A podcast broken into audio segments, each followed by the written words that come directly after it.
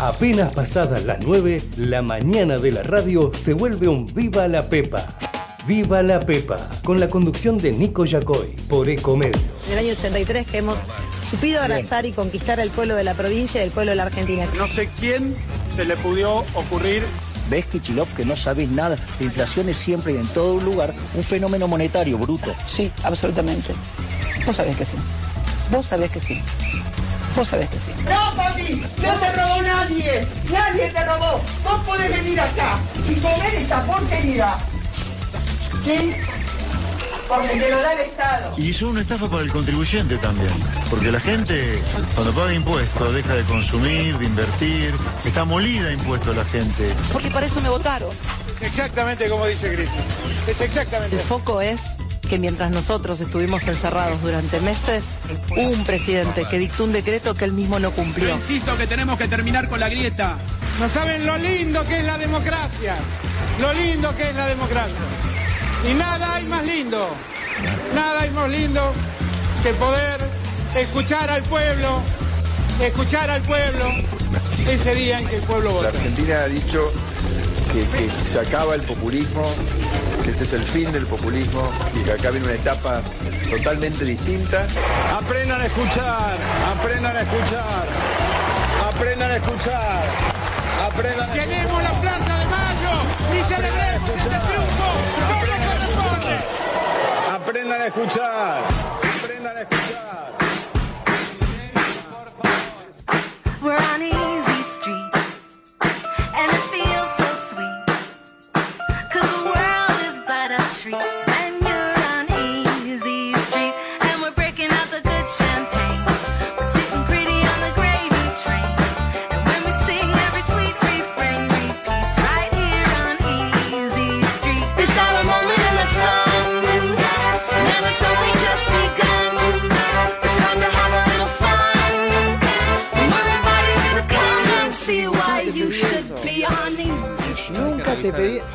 a. Revisé el mensaje. El chat. No te desafío, revisemos el chat. Del grupo No, de producción. re- revisé el chat del grupo de producción. No posta posta, te desafío. revisé el chat del grupo de producción. Por ello estaba dormido, ¿eh? porque esta Puede producción ser, ¿eh? empieza a horas, este, ¿qué serían? ¿Altísimas de la Sí. noche o bajísimas Yo de no la tengo noche? despertador, a mí Claro. me despierta Nico Yacoy a la mañana. horas bajísimas. Es el precio que no te joda durante todo el día anterior, ¿o no? No, este, a horas bajísimas de la noche, ya cuando está tocando la madrugada. No, 27, qué sé yo, a las 9, 9 menos cuarto. O algo así. No, pero fíjate, yo dije coalición cívica. No, es cierto, Ah. es cierto. Yo leí, leí ¿Y una palabra además. No, ya hablé con tal, hablé con tal. ¿Qué esto es de coalición por la educación, no coalición cívica? Ahí va, ese era el tema. O sea que hoy no tenemos nota, vamos, vamos a ir por otro lado, ya les aviso. Con razón no salía.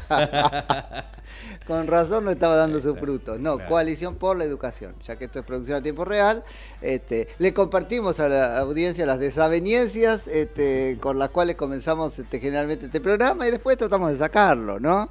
Que un poco se trata de eso, me parece. Coalición por la educación. Vamos a repasar esos números de un informe que acaban de este, presentar o que vio la luz este, ayer, hoy está ya en los diarios de papel. Y eh, bueno, el chispazo a que dio lugar entre los dos este, sectores en pugna la contienda, este, si querés, más competitiva rumbo a las PASO, que este, son dentro de Juntos por el Cambio, el de Patricia Bullrich y el de Horacio Rodríguez Larreta. Bueno, muy buen día, muy buen día, nueve minutos nos separan ahora de las nueve de la mañana en la República Argentina de este jueves 6 de julio de 2023 en todo el mundo. Mi nombre es Nico Yacoy, esto es Viva la Pepa en la mañana de Comedios hasta las 10. Mati Urtac, muy buen día. Ahora sí, Hola, buen oficialmente. día. ¿Cómo, les le va? Al mal tiempo, buena cara, dicen. Al Aunque mal tiempo, buena cara. El, el día lo hace uno, dicen. No hay días feos, días lindos, ¿no? Bueno, ponele, A uno le gustan más los días de lluvia que los días Ah, de sol. vos decís respecto. Ah, ok. Puede. Respecto del clima, puede que lo conceda. Después hay un montón Puede de ser. otras cosas, ¿no? Este, Javi, ¿todo bien usted? Bueno, muy bien, me alegro mucho.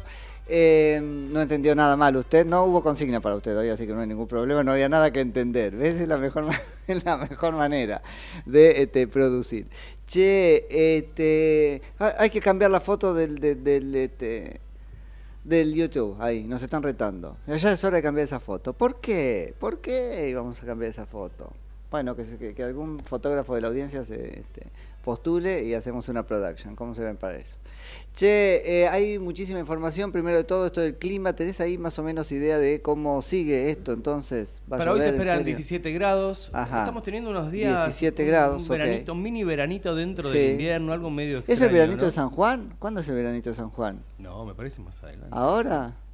No, más El adelante. veranito de San Juan fue viene- para Juntos por el Cambio el domingo pasado cuando Ah, ganaron, pero bueno. eso es otra cosa. Después viene la tormenta de Santa Rosa. De- ¿Y qué cuándo es? Tampoco sabemos. Y posterior al veranito de San Ah, Juan. ¿sí? ¿o Ah, no? ¿viene pegado? No, no sé, no sé, no sé. ¿En el veranito de San Juan es que se hacen las fogatas o no tiene nada que ver con ese San Juan? ¿O eso es San Pedro y San Pablo? No, es No, otra esa es la, la fogata de San Juan. ¿De San Juan o de San Pedro? O de San- o de San Juan y San Pedro. Chicos, Ah, sí. hay audiencia que ¿Sabés viene de, de- de esos pagos, así que Por nos van a favor, saber decir. por favor, este, pongan todos los días en su lugar, porque no tenemos ni la menor idea de del verano Parece de San. Juan, la fogata, sí. las fallas, Bueno. fallas le dicen, ¿no es cierto? Eran fallas de cuando prenden fuego en España, es lo mismo. Y largan al toro, no, ahí ya estaba mezclando No, todo. está. Ese sí sabemos cuál. Fermín. Hoy es o no. San Fermín es. Ah, mañana, 1 de enero, 2 de febrero, 3 de marzo, así hasta el 7 de julio. 7 de julio San Fermín. Ah, mira, justo mañana. Mira, ¿ves que todo tiene que ver con todo en esta vida? ¿Se dan cuenta? ¿Se dan cuenta? Che, bueno, no, nos contabas que esto entonces este, sigue más o menos así y que este, empieza a asomar este fenómeno llamado como la niña, que hace unos siete años ya visitó la República Argentina y que estará caracterizada, al contrario, dicen los que saben, de la sequía tan propia del fenómeno que se fue el niño por humedad, lluvias, ¿no? Viene por ahí la cosa. Así que bueno, a sacar el sobre todo, sobre todo. Sobre todo, y no olvidarse no, el sobre paraguas. todo no, ¿qué sería? Pero el llevar- piloto, el piloto, el piloto. el- ¿Y el dónde está el piloto? es- ¿Dónde está el piloto? Porque lo vas a, lo vas a usar. Che, y paraguas. Yo no llevo paraguas. No, yo tampoco. No, ahora prefiero una sí, campera ahora y- sí. Antes era más como de que me gusta este, ir chapoteando, me molesta el paraguas, además me lo olvido, pero ahora hay lugares a los que uno llega y no podés llegar como un adolescente mojado que anduvo saltando los charquitos. De la- Además la calle, cada vez te encontrás más con este, calles auténticamente anegadas, aunque llueva relativamente poco. Entiendo que después se va enseguida, pero durante la lluvia casi hay lugares donde no puedes cruzar, ¿viste? Entonces, bueno, eso también creo tenés que mm, tenerlo en cuenta.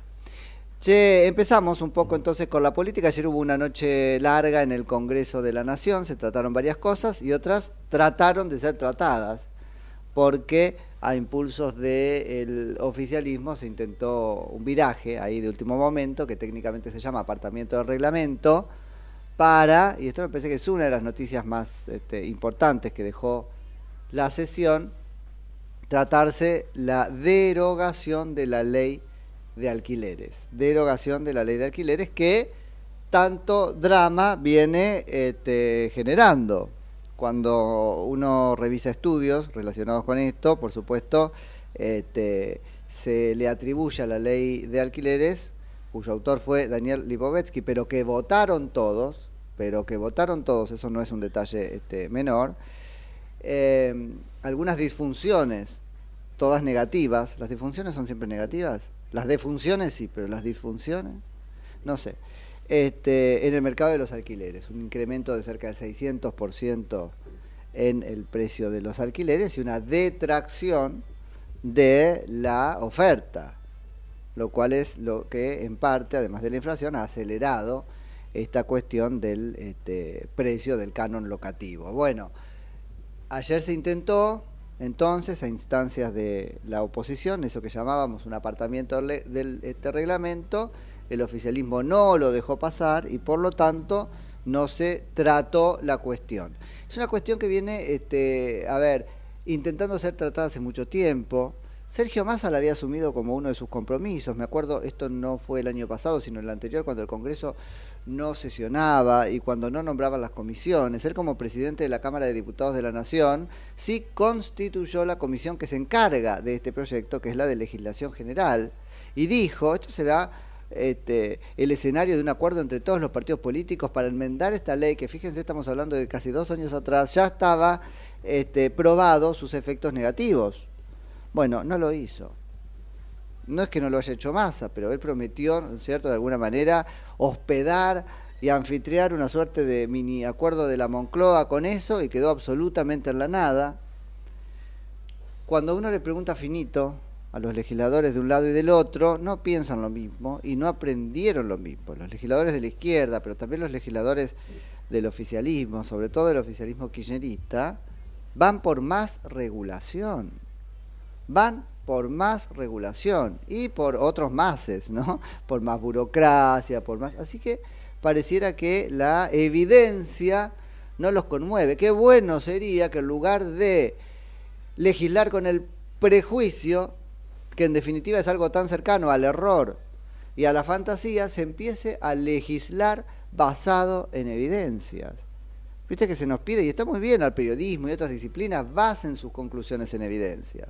Bueno, a la política pública también.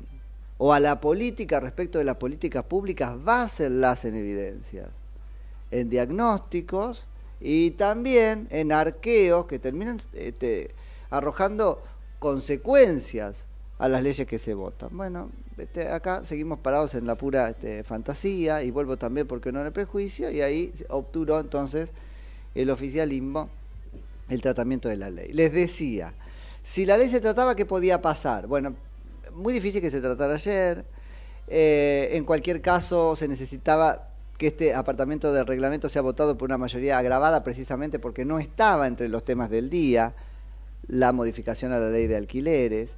¿Cómo puede tratarse? Y bueno, puede irse por la derogación, que es lo que andado el camino de la modificación de la ley, empezó a proponer Juntos por el Cambio. Empezó a decir, bueno, mira, vamos a lo siguiente, deroguemos los artículos que más están molestando y después nos sentamos a armar otra cosa si es necesaria.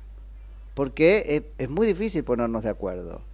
Derogar significa no tirarnos al vacío jurídico, significa hacer renacer la ley que estaba. Yo derogo esta, es decir, empieza a valer la ley anterior. Bueno, en el medio hubo una modificación de códigos o de lo que sea, pero en fin, digo, el Código Civil, básicamente es hacer valer los principios generales del Código Civil y este, en lo que los modifiquen los que contiene la ley de alquileres.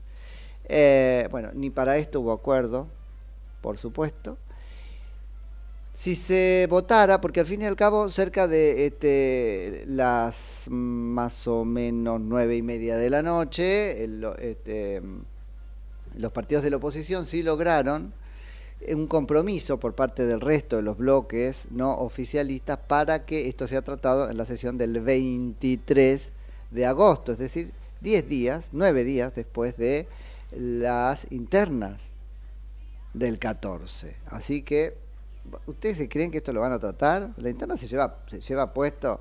Están todavía unos festejando, otros reorganizándose. El que esté festejando está preparándose porque ¿quién va a festejar? Sergio Massa, que uno podría pensar no va a ganar, o sea que festejar no tiene mucho. Bueno, va a estar haciendo la fiestita que no va a poder hacer después, para que nos quede, no sé, impresa en el, en el imaginario colectivo que algo ganó. Y los otros que van a estar festejando, Patricia Bullrich o Horacio Rodríguez Larreta. Van a estar tratando de surcir entre ellos las heridas ¿no? y las distancias que les haya dejado, porque ya está dejando, y resta un mes, que les haya dejado la interna. Así que yo veo muy difícil que efectivamente suceda. Bueno, si pasa, si pasa, eh, hay dictámenes de esa comisión respecto de la ley de alquileres y la verdad hay un dictamen de, de la mayoría que hay que rechazar para poder ir después al dictamen de la minoría, que es este relacionado con, con, las derogaciones de las que hablábamos hace un ratito. Así que nada, está complicado, vamos a ver qué es lo que sale, después vemos si podemos hablar con alguien este, un poquito sobre este tema. Ahí salió, por ahí podemos charlar con él, Daniel este, Lipovetsky, con un tuit a este, lamentar que no se haya tratado la ley de... Si sale en un rato, perfecto, perfecto, porque está él diciendo, ya hemos hablado con él varias veces de esto, él dice, este, no sé si mi ley, él, él, hace, mi ley no, Javier mi ley no, mi ley, su ley, si su ley este, es objetivamente mala, dice, acepta que los resultados confrontados a la ley con la realidad fueron malos, le echa gran parte de la culpa a la situación económica. Yo podría retrucar, pero un legislador tiene que saber en el contexto de qué situación económica está legislando, o en todo caso, si no fuera esa exacta la situación económica, cuáles son las tendencias de las situaciones económicas en la Argentina. Lo mismo para UBA, ¿no? que fue legislado en una cosa donde no sabe si no la entendieron los que la legislaron o los que picaron y, este, sacaron el crédito. Pero ahora resulta que no se puede pagar, pero ¿y si está relacionado con la inflación? en una Argentina que siempre tiene inflaciones. En fin, hablamos en un rato con él. Lo que está este, haciendo ahora es este, pedir un nuevo tratamiento de esa ley de alquileres. Vamos a ver que este, aprendió Lipovetsky de esto, que me parece importante. ¿Qué otras cosas se trataron ayer? Eh, bueno, un poco de todo. El acuerdo sobre transporte aéreo entre la República Argentina y la República Portuguesa. Eh, se aprobaron cargos de cónsules y vicecónsules honorarios. ¿Cómo es esto? Hay países extranjeros que designan a ciudadanos argentinos en tal o cual ciudad como cónsul honorario de ese este, país. Una cosa más bien ceremonial, con algún efectito este, administrativo, se suelen votar en dulce montón, esto pasó ayer. Eh, el plan de refinanciación de este, deudas se eh, votó también, es esto de los eh, créditos UVA a los que hacíamos referencia, la promoción de la elaboración de productos orgánicos, fíjate las cosas en las que está el este, Congreso, el sistema integral de cobertura y promoción de créditos hipotecarios, acá está, eh, eh, eh, y alguna otra cosa más, bueno, importante, la protección integral de las mujeres. La ley sobre ese tema fue modificada para incluir algunos aspectos de lo que podemos llamar violencia de género digital. ah, y se declaró monumento nacional el Parque de la Constitución Nacional, esto en la ciudad santafesina de Santa Fe. Y se reguló el ejercicio profesional del acompañamiento terapéutico. Todo eso hicieron ayer los este, legisladores, esto puesto la balanza en el, en el plato del hacer de la balanza, en el plato del no hacer de la balanza, esta intentona por modificar entonces la ley de este, alquileres. ¿Cuál sería la novedad? Se reunió, al fin y al cabo, no sé si el Congreso de la Nación, pero una de sus cámaras, la más joven se dice, o baja, no la más baja. Bueno, si la otra es la cámara alta, esta sería la cámara más baja. Era feo eso, ¿no, Javi? Vos, este, Javi, sí, está bien, Javi me está más. está en otra, vos estás muy produciendo. Este, bueno, en fin, pero, pero eso, ¿sí? Se reunió la Cámara Baja después de mucho, mucho tiempo.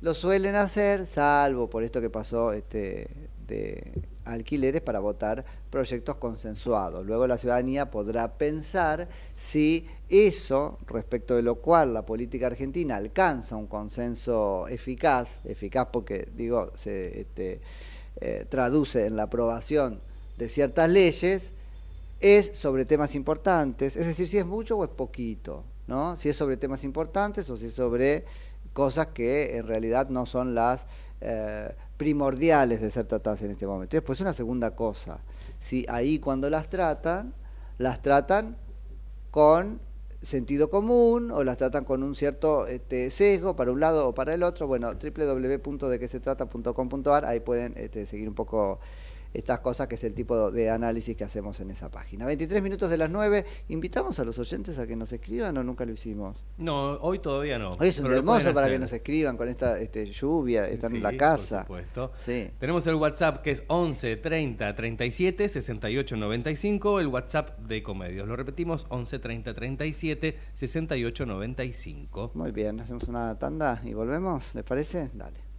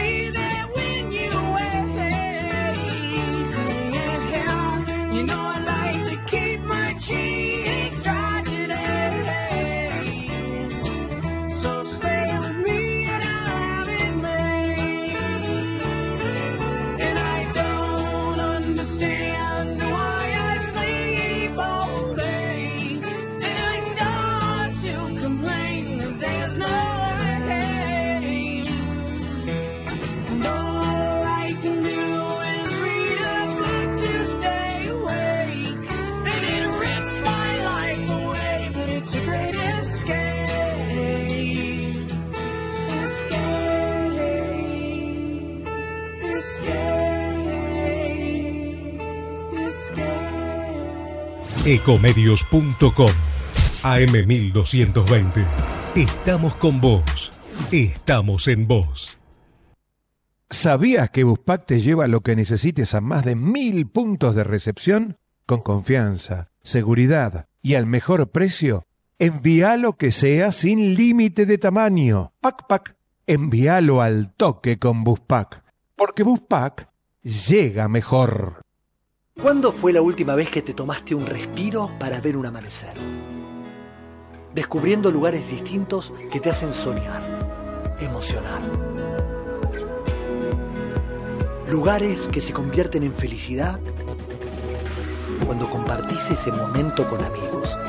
¿Cuánto hace que no te tomas un respiro para descubrir algo distinto? Catamarca es mucho más que un destino.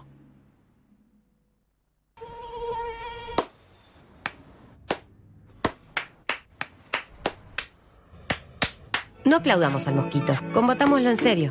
Para combatir el dengue, el zika y el chikungunya, evitemos que los mosquitos piquen y se reproduzcan. Usemos repelentes, coloquemos tules en la cuna de los bebés y demos vuelta a contenedores para que no se acumule el agua. Si tenés fiebre alta, dolor de cabeza y dolor muscular, no te automediques y acudí al médico. Encontrá más información en argentina.gov.ar. Argentina Unida, Ministerio de Salud, Argentina Presidencia.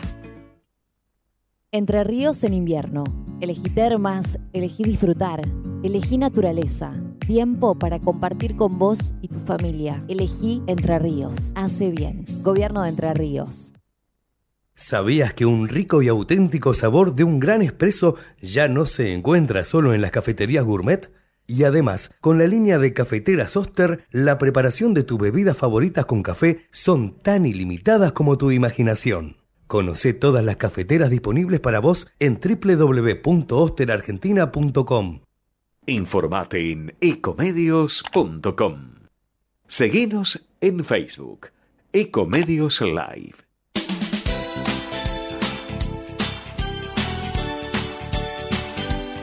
Hasta las 10, Viva la Pepa, por Ecomedios.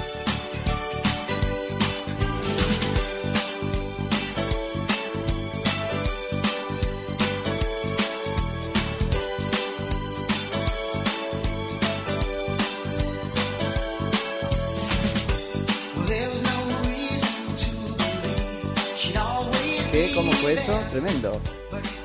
Ven. En este, 3 de febrero, 3 de febrero, el intendente municipal, Diego Valenzuela, denunció que Unión por la Patria usurpó una propiedad municipal en 3 Mira. de febrero. ¿Y esto para Se qué? trata de una casa que actualmente es utilizada como centro para tratar asuntos locales del espacio político. Ah, mira, una unidad básica. Bueno, es básica, es básica para la unidad tener una casa en la que poder. Ah, mira, y entonces me la agarro Claro. y la usurpo. Bueno, guarda, ahí tenemos que ver todo. Si, si le gusta mi casa para una. Este, digo, estoy exagerando, pero fíjate el respeto por la propiedad privada de ¿Cómo si le gusta este, mi este grupo político, ¿no? Mm. No Sí, respeta pare- la propiedad privada, indudablemente, porque si, aunque fuese una célula, ¿cómo es que dicen? este Independiente, una, bueno, son- una organización No, bueno, celular dice eso. Aparentemente, según el informe pero- de dominio del inmueble, Sí. eh, el titular del dominio es la municipalidad de 3 de febrero. No es que de una casa particular. Bueno, bueno, no importa, no importa, no importa. no, E- es esa idea, ¿y qué? Y entonces la puede agarrar este, Bueno, Unión es por la Patria porque es de tres. Porque ese es el tema. está Y están jugando mucho con esa idea en el sur también. Ah, como es del ejército. Ah, como es de parques nacionales. Ellos dicen tierras este, estatales. Después van un pasito más. Porque es de la iglesia, es privado. Pero no importa, como es de la iglesia. Y después, como es de frutos, con quien hablamos acá tanto. Este, ¿No? Como es de. Así que, digo, me parece, después no pueden hablar de nada, de nada si te permiten que uno de sus grupos usurpen, bueno, y aparentemente de modo impune, una propiedad que no es de ellos para hacérsela propia. No, no, no, la verdad, pero Sí, bueno, en Caseros fue, así. en la localidad de Caseros. De Caseros. Che, eh, hablábamos hace un ratito entonces de un informe que presentó este grupo especializado en temas de educación, que se conoce como Coalición por la Educación. Presentó un eh, relevamiento muy interesante que ¿qué hizo? ¿Qué hizo? Eh, contó la cantidad de días de clase que al 30 de junio, es decir, a la mitad del año, debió haber y lo cotejó, lo cotejó con cuántos días efectivamente de clase se impartieron en las distintas jurisdicciones en este mismo periodo o lapso. ¿sí? Eh, la verdad es que los resultados son muy, muy preocupantes. Solamente Mendoza, San Luis y Santiago del Estero, Mendoza, San Luis y Santiago del Estero tuvieron más de 80 días de clases en lo que va del año. Wow, ¿cuánto dice eso, no? Porque uno piensa San Luis, la San Luis de los Rodríguez A y eh, Santiago del Estero, medio que a mano dura, ¿no es cierto?, respecto de los gremios. Pero bueno, uno puede pensar, Mendoza es probablemente otra cosa, pero bueno, ¿cómo es que se alcanza, ¿no es cierto?, eh, la cantidad de días que efectivamente hay que tener. La provincia de Buenos Aires solo tuvo 62 días de clase este, y la ciudad autónoma de Buenos Aires 71. Vuelvo, esto generó muchísimo, muchísima, muchísima controversia. Eh, después nos vamos a meter en otros datos este, relacionados con este informe.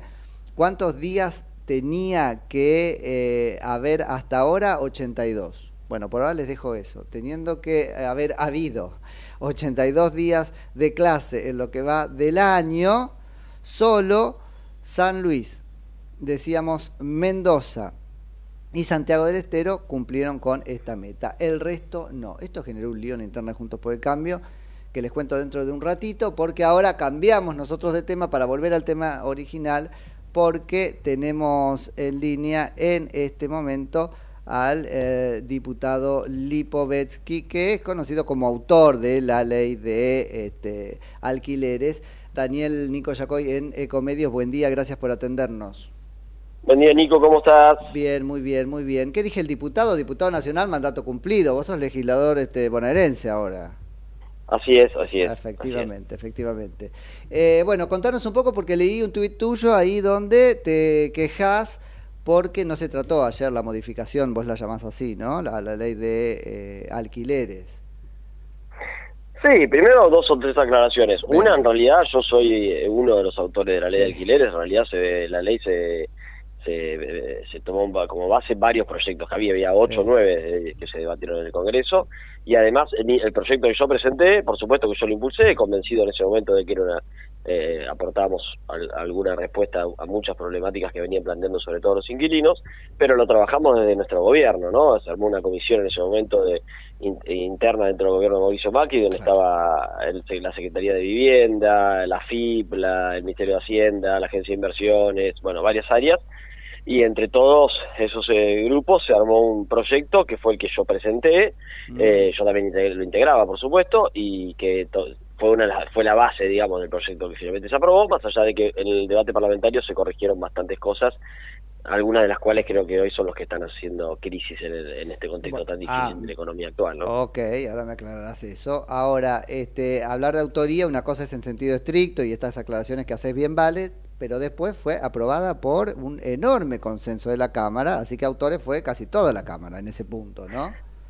Sí, no tuvo votos en contra, ni en no Senado, ni en, ni en diputados, ni en Senado, ¿no? 191 no. votos a favor en diputados y en Senado también pues, se aprobó por la amplia mayoría, sin ningún voto en contra en ninguna de las dos cámaras, uh -huh. más allá de alguna abstención, pero no hubo votos en contra, con lo cual de alguna manera en ese momento había consenso que la, la, ley podía servir para, insisto, dar respuestas a algunos de los problemas que tenían en ese momento y planteaban los inquilinos. Por supuesto que era un contexto bastante distinto, por lo menos cuando empezamos a trabajar la ley y presentamos el proyecto y el debate, que lo dimos durante prácticamente un año y medio, eh, en la Cámara de Diputados, eh, en un contexto bastante distinto al de actual, ¿no? Estábamos hablando de una inflación que era del 30% anualizada más o menos, hoy estamos hablando de un contexto de 150 de inflación anualizada, con lo cual por supuesto que en estas condiciones económicas claro. es difícil que cualquier ley pueda dar respuesta a, o pueda ser realmente efectiva, ¿no? Y Ahora, claro yo veo una cierta, ley... este, y corregime Daniel, pero yo veo, ¿sabes qué? Por ahí extremando un poco ¿no? el juicio, pero veo una cierta imprudencia de la política ahí, en este caso de los diputados, porque la economía argentina tiende cada tanto a la inflación. Lo mismo pasó con UVA y como si total nunca más iba a haber inflación en la Argentina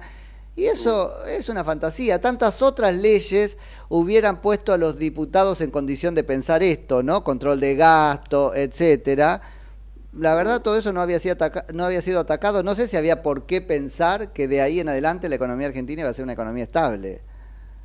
No, estable no, pero una cosa es estar a hablar de una inflación del 30, 30 y pico por ciento anualizado y otra hablar de 150, ¿no? Estamos al borde de una hiper, eh, realmente creo que hace rato no tenemos estos niveles inflacionarios, nadie imaginaba íbamos a ir a estos niveles. Pero más allá, está bueno explicar por qué se incluyó un índice de actualización de, de- eh, en- la ley. ¿El índice eh, es de la ley alquileres. original o son estas este, concesiones que se hicieron de propuestas venidas No, de otros el- la actualización se incluyó en todos los proyectos que había. ¿Por qué se incluyó? Porque los inquilinos lo que planteaban en ese momento, y, me y- y cre- yo creía y creo que es razonable planteo, era que cuando ellos pactaban en el precio o aceptaban el precio que le imponía el propietario de la inmobiliaria para alquilar, luego cuando se, se acordaban aumentos que se ponían en el contrato, se les, se les imponían los aumentos en el contrato, eh, siempre estaban por encima de la inflación. Y ellos te decían, decían, mirá, la verdad, yo pacto un precio y después creo que ese precio se mantenga a lo largo del tiempo en base a, al, por supuesto, a la actualización monetaria que implica la inflación que tengamos,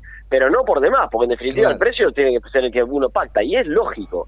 Eh, la realidad es que para evitar eso lo que había que hacer es establecer que los, que los alquileres se actualicen con, un- con el índice que responda medianamente a la inflación. Nosotros incluimos también salarios porque nos parecía que era importante también que el índice de los salarios esté incluido en ese índice. Eh, y así fue que se incluyó. Ahora, lo que se modificó en el, en el debate parlamentario fue el tiempo de actualización. Nosotros habíamos planteado que, que se actualice el precio cada seis meses y en el debate parlamentario se extendió a un año. Y creo que hoy ese es uno de los problemas que tiene el- el- la ley, porque en definitiva, eh, más allá de que los inquilinos realmente es un beneficio tener congelado el precio durante un año cuando todo aumenta, por supuesto para los propietarios eh, un año entero con una inflación del 7% mensual es una pérdida muy grande, ¿no? Al final del año, Sí, digamos. sí, ¿no? y eso será así beneficioso durante el primer año. Después resulta que uno abre el paraguas, se cumple el año y ni te cuento. Sí, pero mira, ese es un debate que está bueno pensarlo, ¿no? A ver, si vos te dan para elegir, te dicen, mira, Nico, durante todo un año vas a pagar vas a pagar lo mismo, en una inflación donde te aumenta todo 7% por año y por mes, ¿no? Mínimamente, porque convengamos que el azúcar Sí, sí, aumentó un 60 en los últimos años, en el último mes y medio. Eh, y al año te van a actualizar, pero después, a partir del segundo año, te vuelta, lo tenés congelado todo el tiempo hasta el final del año. O sea, todos los meses vos le vas ganando a la inflación eh, y a tu salario, digamos que más allá que aumente menos que la inflación, porque claramente todo le aumenta menos que la inflación, lamentablemente en este contexto desastroso de este gobierno, en realidad todos los meses vos le vas ganando en ese marco. Entonces, no es tan malo. Lo que pasa que, por supuesto, que con un 150% de inflación parece un montón. Ahora, si vos calculás cuánto te aumenta en los alimentos en un año, y vas a ver que te vas a encontrar con esos números. Mira, el, el- el- la ley desde que entró en vigencia hasta hoy, tres años, lo- la inflación fue del 244% y el índice de alquileres fue del 223. Es decir, que eh, la- los alquileres por la ley aumentaron menos que la inflación. Lo que pasa es que igual es un número estratosférico, Claro. descomunal, 223%. Pero bueno. Eh, pero eso no es culpa de la ley, es culpa de, es culpa de este gobierno, esta es la realidad. Al fin y al cabo lo que terminó pasando es que este, no hay eh, propiedades en alquiler. Eso sería entonces el peor problema. Eh, sí, ese es uno de los principales problemas y eso en realidad también nosotros lo previmos cuando yo presenté el proyecto, que trabajamos con el gobierno, insisto, eh, y nosotros hemos incluido un, un artículo que establecía beneficios impositivos para quienes tuvieran inmuebles para alquilar para incentivar la oferta y para la construcción también de inmuebles para alquilar.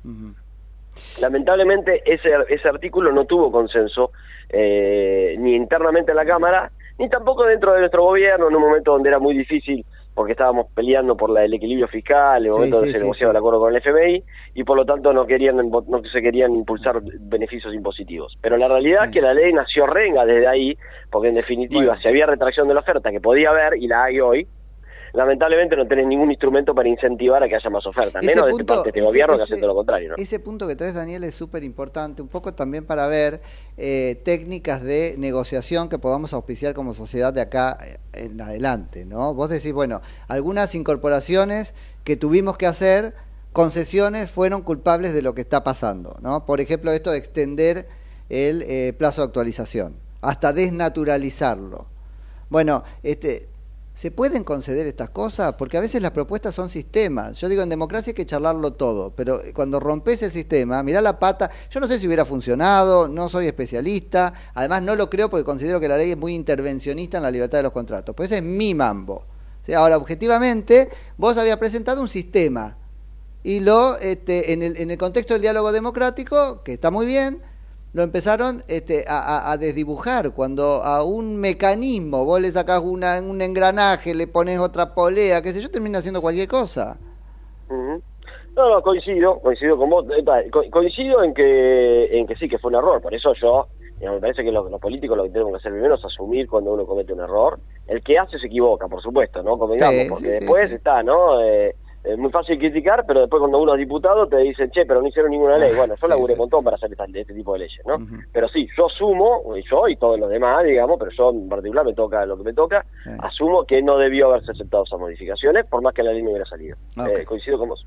En eso coincido con Ok, vos. clarísimo. Ahora, yo lo que sí no coincido es que la ley sea demasiado intervencionista, porque si vos te pones a fijar, nosotros lo que hicimos en general fue cambiar condiciones que ya estaban en el, en el Código Civil antes. Sí, sí, sí. No es que hicimos, intervinimos mucho más. Y menos que menos fijamos precios. Mira, hay un tema que, que de arranque, por eso también hubo de alguna manera eh, malas comunicaciones y eso tiene que ver con- también con un gobierno que es un desastre, ¿no? Porque en definitiva, ya al, al mes de entrada en vigencia de la ley, ahora se acaban de cumplir tres años, ya por agosto del Sí. 2020, se hablaba que la ley había fracasado porque los alquileres no estaban bajando los precios. Y la realidad es que la ley nunca, nunca buscó bajar los precios de los alquileres, porque Claro. la verdad que yo no creo en la intervención de que se fijen precios a No, través no, de no, leyes. no, y además te concedo, el contrato de este alquiler es un contrato bastante formateado por la ley, no, no hay plena libertad ahí, te marcó siempre un montón de cosas, el de código te, mandó, eh, te marcó un hicimos montón de cosas. modificar, modificar intervenciones que ya el Código Civil tiene de antaño. Sí, sí, las tiene. Podrá discutirse, podemos decir, che, tenemos libertad total y que no haya ninguna regulación. Bueno, la mayoría de los países tienen regulaciones. Pero bueno, es un debate que, por por eso yo planteé hoy en el tuit que vos mencionabas al principio Sí. de la nota, que en definitiva es una pena que el Congreso no haya podido debatir, porque me parece que la mejor manera de encontrar soluciones es debatiéndola, no, no diciendo, che, no debatamos esto. Ahora, algunas de las ideas que hay dando vueltas, por eso eso va a resultar una caja de este Pandora, terminan eh, ahondando en, eh, las cosas que demostraron, en mi perspectiva y también en la tuya, que no funcionaron de la ley. No hay propuestas, no todos están por la derogación de ciertos artículos y qué sé yo, hay proyectos muy trasnochados, ¿no? Bueno, a nos- es que Nico, nosotros, nos bueno, justamente lo que hablamos de las concesiones y que fue un error, nosotros nos costó un, un huevo, un Perú, por decirlo de la manera, conseguir los consensos. Es un tema dificilísimo, Nico. Mm. Tengo los alquileres de los temas más difíciles. Si preguntás a mí, mirá, a mí me han criticado mucho y la, si me decís, oye, che, ¿para qué te metiste en ese tema? Bueno, me metí porque estaba convencido de que de que era un tema que había que darle alguna respuesta. Ahora, por supuesto que hoy todos tienen de alguna manera sus, sus, sus opiniones, sus visiones. Hay nueve millones de inquilinos en la Argentina. Entonces es un tema muy, muy difícil. Nos tardamos un año y medio en conseguir el consenso. Y ese consenso implicó errores como los que acabamos de, los que acabo de admitir. Por lo tanto, eh, lo que no se puede hacer es no debatirlo. Esto lo- no se puede Eso, hacer. Después eh, eso sí. veremos qué solución le encuentran los legisladores. Es responsabilidad de ellos, como fue la nuestra en su momento. Ahora- Pero lo que no se puede es no debatirlo. Daniel, hay ahí como una suerte de, de, este, nicho, si querés, de, de libertad o de menor regulación, que es este de los alquileres temporarios, ¿no? que mucho viene a disfrazar la este, imposibilidad de negociar de otro modo por parte de los oferentes. Eh, y hay muchos que están diciendo, la solución es legislar con igual este, dureza los alquileres temporarios. ¿Qué pensás sobre eso? Porque por ahí uno No, dice, no bueno, mira, frente no, a la ley tan dura, este, el mercado se rehizo en el costado, con otra cosa. No, mira, ya cuando yo estaba en el Congreso ya hubo proyectos para regular los eh, los alquileres temporarios y yo fui, eh, estaban en mi comisión, así como estaba la, la- la Comisión de Alquilación General, que yo la que presidía, y estaba, así como estaba la ley de alquileres, también estaba eh, estos proyectos y yo nunca avancé con ese tipo de legislaciones porque a mí me parece que, eh, insisto, son legislaciones que de alguna manera Sí. también responden a- a- al avance tecnológico, a las nuevas maneras de, de, de- de moverse en el mundo, se mueve en todo el mundo y yo creo que es un error regularla. No, no estoy de acuerdo con la regulación que tiene otras lógicas muy distintas a la que puede ser un alquiler habitacional. Así que no, no estoy de acuerdo. Creo que igual la migración, si bien tiene que ver también con la ley de alquileres, también tiene que ver con una lógica distinta. Mira, si- eh, y además no siempre es aplicable a todos lados, porque por supuesto es una visión de que todo el mundo se va al, al Airbnb, por decirlo de alguna manera, eh, es por- porque, por ejemplo, es una visión bastante de las ciudades turísticas. Eso pero sin duda. hay un montón de lugares donde realmente ese mecanismo no se usa porque son ciudades donde no tienen turismo. En la ciudad de Buenos Aires, por ejemplo, tiene un montón de influencia, pero además porque también han cambiado las cosas. Hoy caminas por, por Palermo, por ejemplo, en Buenos Aires, y te encontrás con... El otro día me encontraba con un... charlaba con un ciudadano ruso que, que vino acá, se instaló dos o tres meses a trabajar y de paso Ah, bueno, pasear, el porque puede trabajar domiciliar de- de- desde su domicilio, porque el home office hace que puedan trabajar de cualquier lugar del mundo. Bueno, la nueva, es, son los nuevos mecanismos y, hay que, y la tecnología tiene que, eh, los mecanismos tienen que adaptarse a ese, a ese avance y la tecnología lo aporta. Seguro. No podemos negarlo y decir, che, no, no nos gusta esto, lo reguleo, porque en definitiva también va a conspirar contra, lo, contra el turismo en la Argentina, que es una fuente de ingresos enorme. ¿no? De hecho, esa tendencia que se llama al nomadismo digital, ¿no es cierto? Este, es un poco esquizofrénico criticarla porque el propio Estado plantea incentivos para que vengan a pasar su temporada de trabajo acá.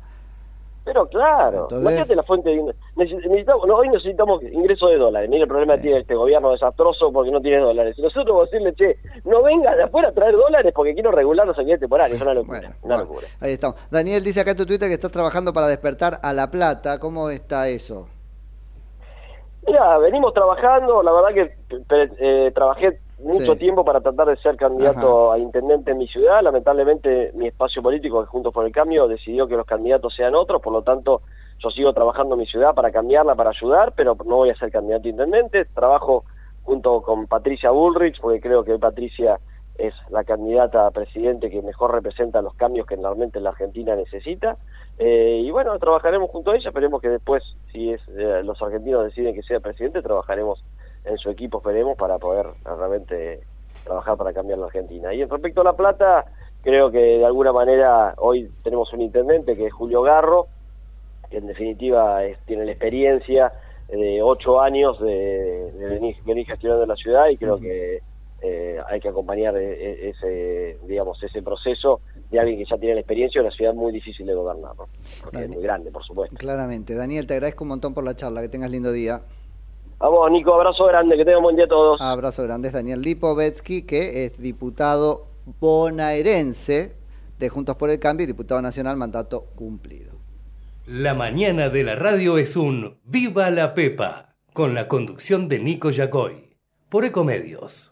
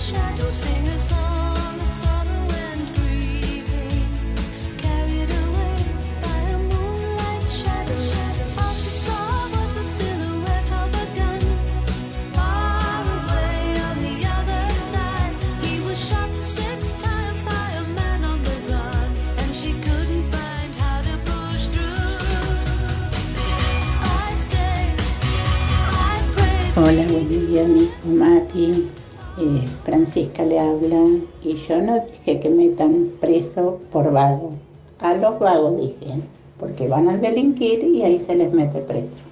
Eso es lo que yo sugerí ayer. Y ya sabemos que va a tomar calle, va a tomar todo lo que se les ocurra hasta el 10 de diciembre. Son nefastos, es lo peor que le pasó al país y la educación, qué malo que está. Estamos todos, ojalá vire para otro lado nuestra querida Argentina. Besos. Sí, sí, sí, sí, entendimos, entendimos, pero bueno, había como que este, redondearlo ayer cuando charlábamos. ¿Vos tenés algunos mensajes, ahí que nos que aclaran un poco este lío que tenemos del que no este, sabemos ni en qué día santoral? vivimos. Claro.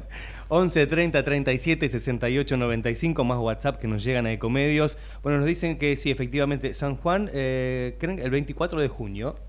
Eh, y que San- Santa Rosa es el 30 de agosto. Y sí se hace la fogata. O sea que el de veranito medio quedó entre San Juan Sí. 24 de junio. No, bueno, no, no, esto no, ya se hizo largo, se hizo largo. Eh, dice que mm, la fogata de San Juan viene de una fiesta europea. Sí, Viene está claro, esa, la de las Europa, fallas, porque sí. allá, allá cuando. eh, acá, digamos, cuando empieza el invierno, allá empieza el verano. Sí, eso- Entonces es una bueno. forma de celebrar. eh, La ida del invierno. ¿Y por qué? Si no es malo, pobrecito, el invierno. Tiene mala prensa el invierno, ¿eh? Tiene mala prensa. Winter is coming, como en Game of Thrones. Y bueno, dice que son fiestas eh, más bien ancestrales. Seguro, te diría que paganas. Paganas ¿no? también. ¿eh? Y después esa apropiación, ¿no? Un poco, eh, claro, la, la iglesia que termina este, eh, apropiándoselas, otorgándole un santo a esa cosa. ¿no? Algo así nos contaba este, Graciela. ¿Quién saludamos? Porque hoy es el cumpleaños. Ah, entonces contaba- muy feliz cumpleaños, Muy feliz para, cumpleaños para, para Graciela. Graciela. Y más mensajes que nos llegan por aquí, mensajes de nuestros oyentes al 11 30 37 68 95. Buen día, chicos. Aunque indigne, es entendible que desde el kirchnerismo se quiera destruir los créditos UBA, ya que su éxito se puede asociar a la gestión de Mauricio Macri. Desde su Sí, claro. mezquino pensamiento es un punto a favor intolerable como el Palomar o los low cost, eh, pero resulta incomprensible que los radicales otra vez se asocien a lo más rancio y en declive de la política para acompañarlos. Pero, ¿Por qué? ¿Por qué es incomprensible? ¿Por qué es incomprensible? Si el olmo no da peras. Listo, me parece que hay que empezar a reconocer algunas cosas, ¿no? El olmo no da peras. Pedir peras al olmo empieza a ser un problema nuestro, no del pobre olmo. Más ¿no? mensajes, más mensajes. Sí, ¿Querés venga, escuchar? venga. ¿Querés escuchar? Hay más mensajes. Esta gente no entiende que no pueden manejar las ¿Quién es leyes de la gente? economía. ¿Quién es esta gente? No hay nada para alquilar. ¿Qué defiende este inepto? no hay nada para alquilar. Bueno, por eso, ahí nos reíamos ya fuera del aire, pero yo lo voy a decir igual sobre Daniel este, Lipovetsky, que dice, estaré trabajando en el equipo de, de- de Patricia. Ahí alguien, mira, pudimos preguntárselo a él, porque alguien había llamado acá diciendo, no puedo creer que sea Lipovetsky el candidato a intendente de La Plata de Patricia Burrich, no lo es. No lo es, nosotros hablamos acá con el este candidato a intendente de Patricia Burrich, está confirmado. Pero sí que Lipovetsky trabaja en el equipo de Patricia Burrich y que trabajará con ella, dijo, los equipos nacionales si gana. Uno podría pensar, pero por favor, no en materia de alquileres. Qué feo, porque esto es un poco como hacer bullying. Y la verdad, ahora se van a enojar ustedes, pero la verdad es que el tipo, al menos, y yo no estoy de acuerdo en el fondo, no estoy de acuerdo con la, la intervención, ni siquiera con el nivel de intervención que esta ley propone, no estoy de acuerdo con, con esto de imaginar que están legislando en el vacío en vez de legislando en una Argentina que si es del 30 probablemente puede tener una inflación del 60, porque en definitiva en sus entrañas este, cobija el germen de la hiperinflación pero reconoce que algo cuya autoría se le atribuye, y es una atribución que no es del todo exacta, porque vuelvo, ahí algo tenemos que aprender respecto de qué negociar. Sobre esto también están discutiendo Patricia Burrich y Horacio Rodríguez Larreta, ¿no? Negociar hasta conceder una cosa informe que termina este, haciendo que el mecanismo no funcione. Bueno, se le atribuye, digo, la autoría cuando otros pusieron cosas en este engendro, cuando además tenía la validación de todo el gobierno de Macri, nos lo acaba de explicar, pero no se queja tanto de eso y reconoce también que eso cuya autoría se le atribuye tuvo efectos malos. Ojalá lo reconozcan este, todos, ¿no? Pensé que eso, eso sí sería una cosa buena o no, tampoco. No sé, se los dejo ahí al, como es, 11 30 37 68 95. Nos quedó por redondear eh, el asunto este de los números de la educación, porque lo charlamos al final así como al pasar y contarles un poco que eh, llama encendió esto al fin y al cabo. Eh, les decía, es un relevamiento de la coalición por la educación que contó la cantidad de días de clase que tendría que haber habido desde el comienzo del ciclo lectivo hasta el 30 de junio, mitad de año. Tendrían que haber sido 81 días de clase. Solamente cumplieron Mendoza, San Luis y Santiago del Estero. Nos preguntábamos por la técnica con la cual cada uno de esos distritos lo logró. Pero sí les tengo que dar un dato, que es el siguiente. Los distritos que no lo lograron, bueno, también ellos al alcanzarlo, eh, encontraron el escollo principal, que estos tres removieron con mayor eficacia, en los paros docentes. Los paros docentes fueron la razón este, eh, principal del incumplimiento de esta meta que la política te dice, estamos todos de acuerdo, 180 días de clase por lo menos, 190 mejor. Después no lo cumplen nada.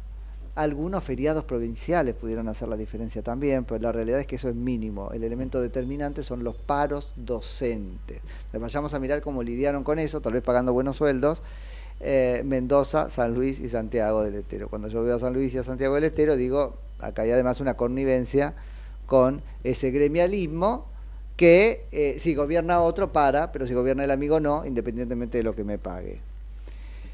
Y Mendoza no lo sé, que nos llamen los mendocinos y nos cuenten, pero también pienso en alguna este, cosa sobre la que varias veces nos ha advertido en, notas, ¿no es cierto? Acá directamente a nosotros, de Marchi, por ejemplo. Yo guarda que el gobierno de los radicales en Mendoza se parece mucho al gobierno de un... Bueno, acá tenemos algo. Logró lo que queríamos, que eran los 81 días de clases en lo que va del año. Pero ¿cómo? Eso este, lo dejamos ahí a la pregunta. San Luis. San Luis fue la única, la única jurisdicción donde se cumplió con la totalidad de la cantidad de días Sí, de clase Es planificados. cierto, los otros tuvieron 80, uno menos. Es decir, eh, claro, 82 jornadas. Sí. Eh, en el otro extremo estuvo Santa Cruz, Mm. que apenas alcanzó el 33% de lo estipulado con 27 27 jornadas. 27 días de clase. Digo, este, revisen artículo 5 de la Constitución Nacional. La autonomía de las provincias depende de algunas cositas, pocas, tres o cuatro. Una es garantizar la educación. Primaria, dice. Listo, es razón de intervención. No hay razón por la cual un distrito provincial no pueda haber sostenido sino 27 días de clase habiendo debido tener 82. No hay razón. No hay razón. Y bueno, acá estamos, ¿no? Este, Bueno, entre medio hubo situaciones variadas en Sí. el resto de las provincias, alcanzando un promedio nacional de 66 días de clase, o sea, un 81% de cumplimiento. Bien, eh, la ciudad de Buenos Aires está con 71 días y la provincia de Buenos Aires con 62. Digo, entonces, esto está hiriendo un poco esa idea que hay en el imaginario colectivo de que la ciudad de Buenos Aires tiene todos los días de clase, no los ha tenido todos, 71 de 82. Ha habido otras peores, por supuesto, pero sí confirma la idea de que la General Paz hace una cierta diferencia.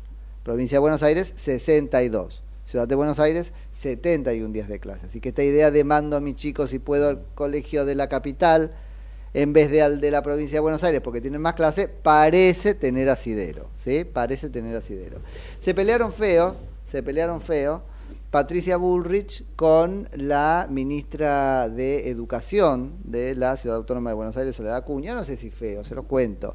Patricia Bullrich puso un tuit subida a este informe, vuelvo, de la Coalición por la Educación, donde destaca, como al pasar, que la ciudad de Buenos Aires tampoco cumplió con los 82 días.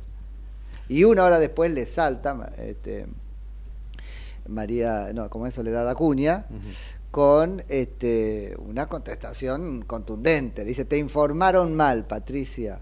Bueno, o sea que acá está eh, criticando a la fuente. ¿Quién le informó mal a Patricia? Le informó mal la coalición por la educación. Y ¿sabes qué contesta Soledad Acuña? Pues esto sí me parece importante. Dice, los paros tuvieron poca relevancia en la ciudad autónoma de Buenos Aires. Primera conclusión ver, de esa respuesta. Entonces, no está contando los días de paro ella. No es que no hubo paro. Está acudiendo a una vara que le permite decir que ese día en el que hubo pa- paro no va a contarla ella, contarlo ella como un día sin clases. Bueno, ahí puede haber alguna trampa. Pero ella misma le pone un número. Dice, apenas lo acata el 20% de los este, docentes. Bueno, entonces, para no sé qué porcentaje de alumnos es eso, ¿no? El 20% de los docentes, ¿qué porcentaje de alumnos del sistema educativo de la ciudad es? Pero para ese porcentaje de alumnos, los días de clase fueron efectivamente 71 en la ciudad de Buenos Aires, no 82. Así que en tu propia defensa, Soledad, estás de alguna manera reconociendo que si no para todo este, el, alumnado de la ciudad de Buenos Aires, al menos para una proporción im- importante, la que tiene ese 20% de docentes este, al frente de sus aulas, el número es correcto. Así que bueno, pero se están pegando con esto porque seguridad y educación son dos pilares eh, fundamentales en, en la campaña de Horacio Rodríguez Larreta. De hecho, no sé si vieron. Ay, mira, mañana si lo conseguimos, pasa que la- la- las promociones de YouTube aparecen cuando no las querés ver, cuando la querés encontrar es imposible.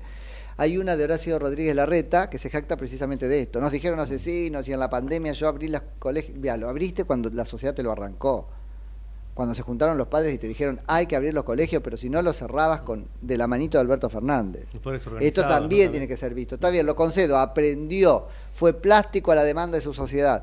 Pero no es que él dijo de una abro los colegios. Tampoco se le hicieron fácil cuando decidió virar.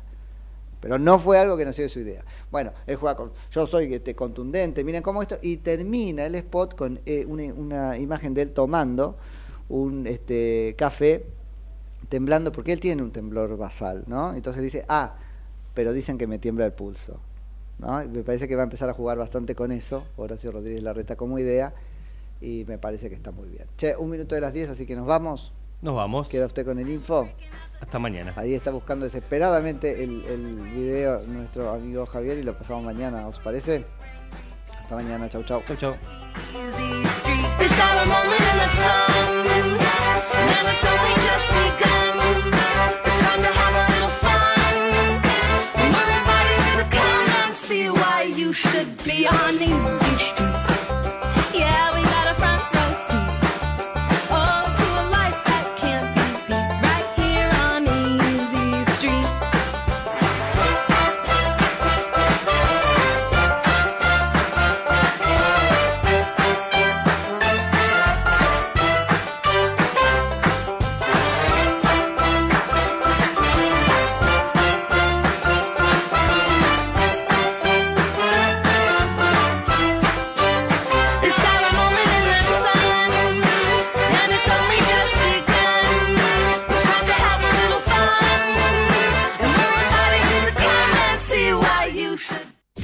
Desde Buenos Aires, transmite LRI 224, AM 1220, Ecomedios.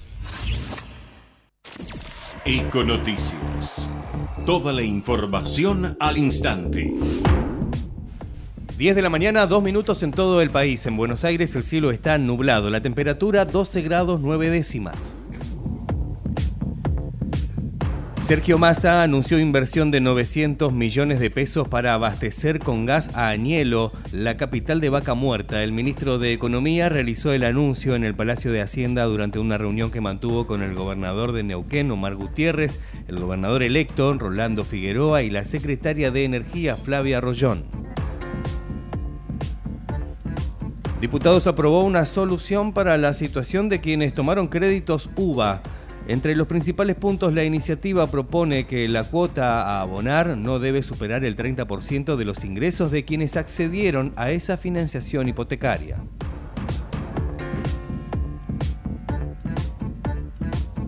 Finaliza la etapa de alegatos en el juicio por el crimen de Lucas González. Está prevista la declaración de los defensores de Jorge Baidón, uno de los 11 policías de la ciudad acusados del encubrimiento del homicidio del joven asesinado a tiros y las posteriores torturas que recibió Joaquín Zúñiga y Julián Salas.